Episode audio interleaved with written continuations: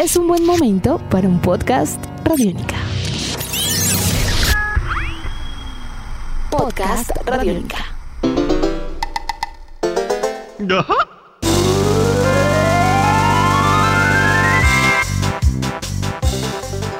Amigos de Radiónica, sean bienvenidos a una nueva entrega de En Descarga Radiónica. ¡Tan, tan, tan! Sí, es que no tuvimos para el pagar. regreso. No pudimos pagar fanfarria.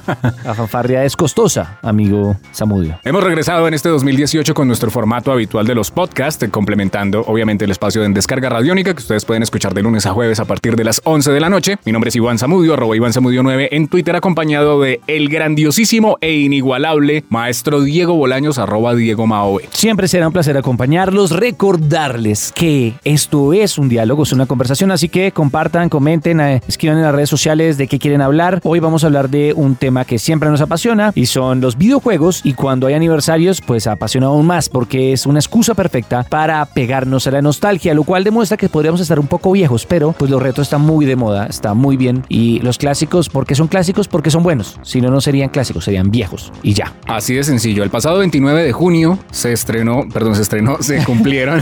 El pasado 29 de junio, hace 20 años. Hace 20 años se estrenó un videojuego maravilloso para la consola Nintendo 64, un juego de plataformas en 3D conocido como Banjo Kazooie. Oiga, qué gran videojuego. ¿Qué recuerdos tiene usted de Banjo Kazooie? Al principio no lo quería jugar porque pensé que era un rip-off de ellos mismos ¿De con Mario? Donkey Kong.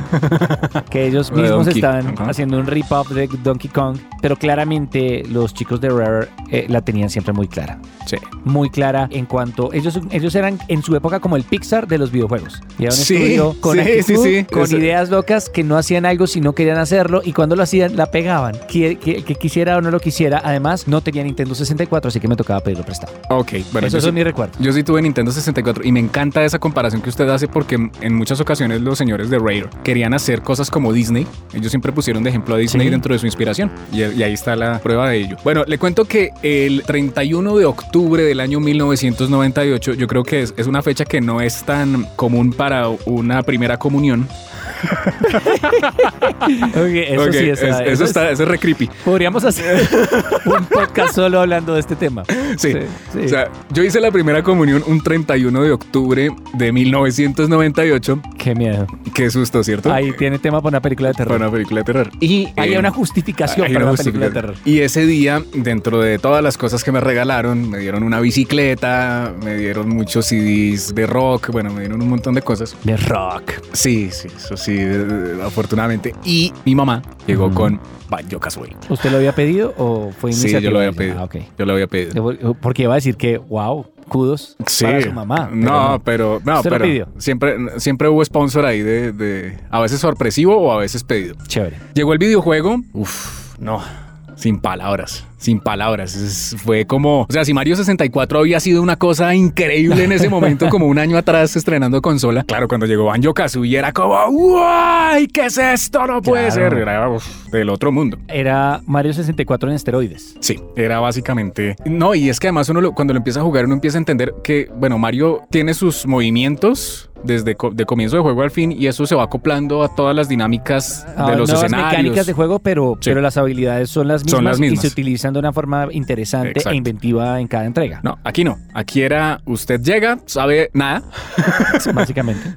básicamente sabe como saltar y moverse. Y a medida que usted va jugando y se va encontrando con los personajes, con una gran cantidad de cosas, va aprendiendo otras cosas. Y lo que más me gustó del juego es que hace, bueno, la, el Nintendo 64 que tuve lo cambié por un PlayStation y Traidor. vendí todos los juegos. Sí, eso fue terrible, cosa que me arrepiento mucho, pero desde hace como unos cuatro años, sí, cuatro años, recuperé mi Nintendo 64 y lo recuperé, adivine con qué juego de primerazo. Banjo Kazooie. Con Banjo Kazooie. Entonces, lo volví a jugar. Es Lo- que hoy, hoy en día usted puede recuperar el 64 o con Donkey Kong, o con GoldenEye, ¿O con Mario? con Mario o con Banjo Kazooie. Sí, con Banjo Kazooie. Claro, esos, son son- los, esos son los títulos claves ahí para jugar. Casi todos son de Rare. De los cuatro que mencionó, tres son de Rare.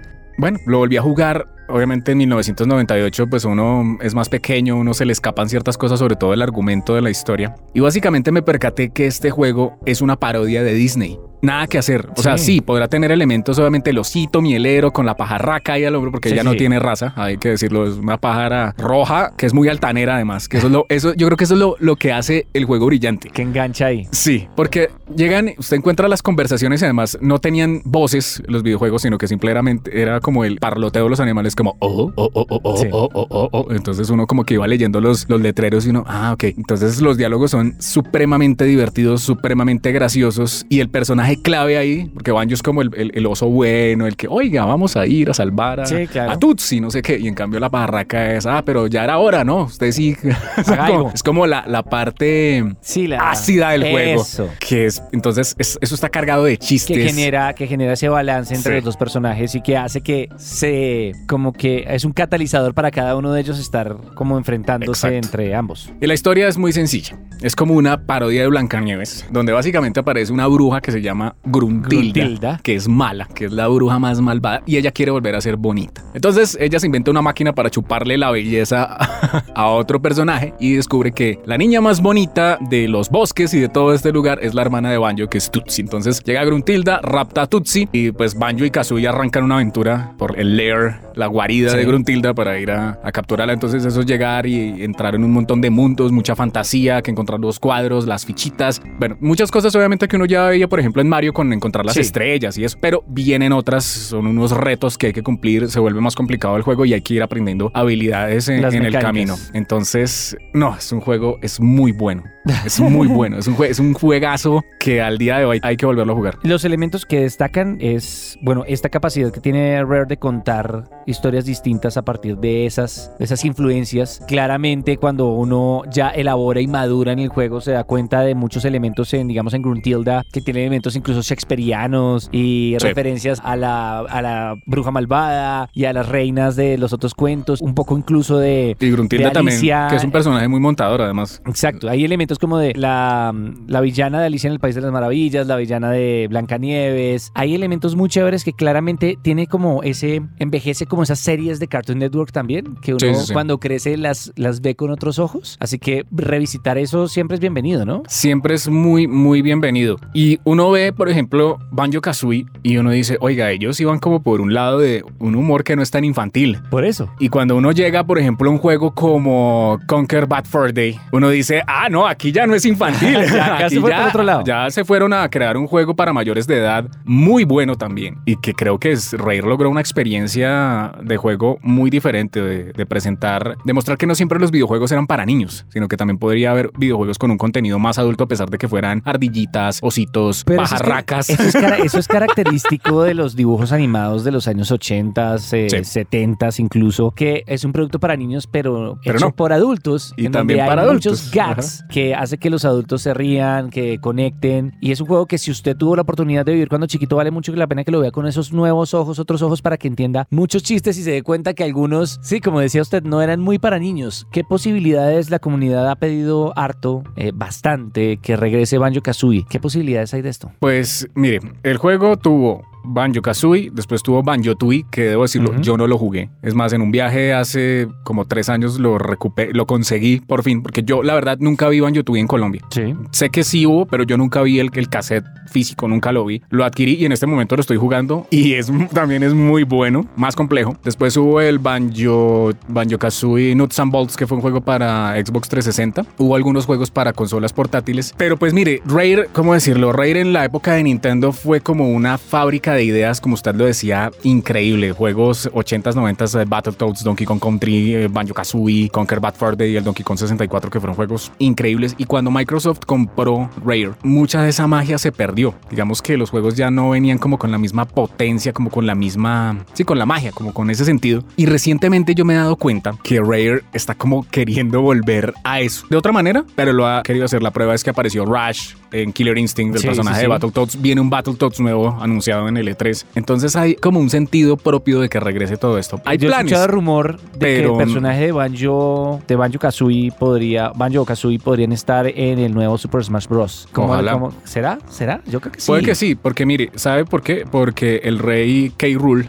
el villano de Donkey Kong Country apareció ya como noticia en, en Super Smash Bros. Y es un personaje que es de Rare. Nintendo, eso dentro de los acuerdos cuando se separaron, Que esas propiedades para poder utilizar. Rule es de Rare. Por eso es que no se pudo. Nintendo, cuando empezó a hacer Donkey Kong Country, eh, el Returns y el Tropical Freeze metieron otros villanos y otras cosas manteniendo la misma esencia de Country. Entonces, no sería raro que Banjo apareciera ahí. Y me parecería súper acertado porque además sería divertidísimo jugar con, eh, con, con esta pareja de personajes, pues ahí con el oso mielero con su pajarraca en la maleta y sacando poderes y cosas. es- sería interesante. Bueno, jugaron Banjo Kazooie, cuéntenos, háganlo saber, eh, hacen parte de esa, de esa reminiscencia tan hermosa de los noventas en la cual está ahorita Iván Zamudio, pues arroba Iván Zamudio 9, arroba Diego Mao B. y que otros juegos clásicos quieren recordar acá en Descarga Radiónica. 20 años de Banjo Kazooie.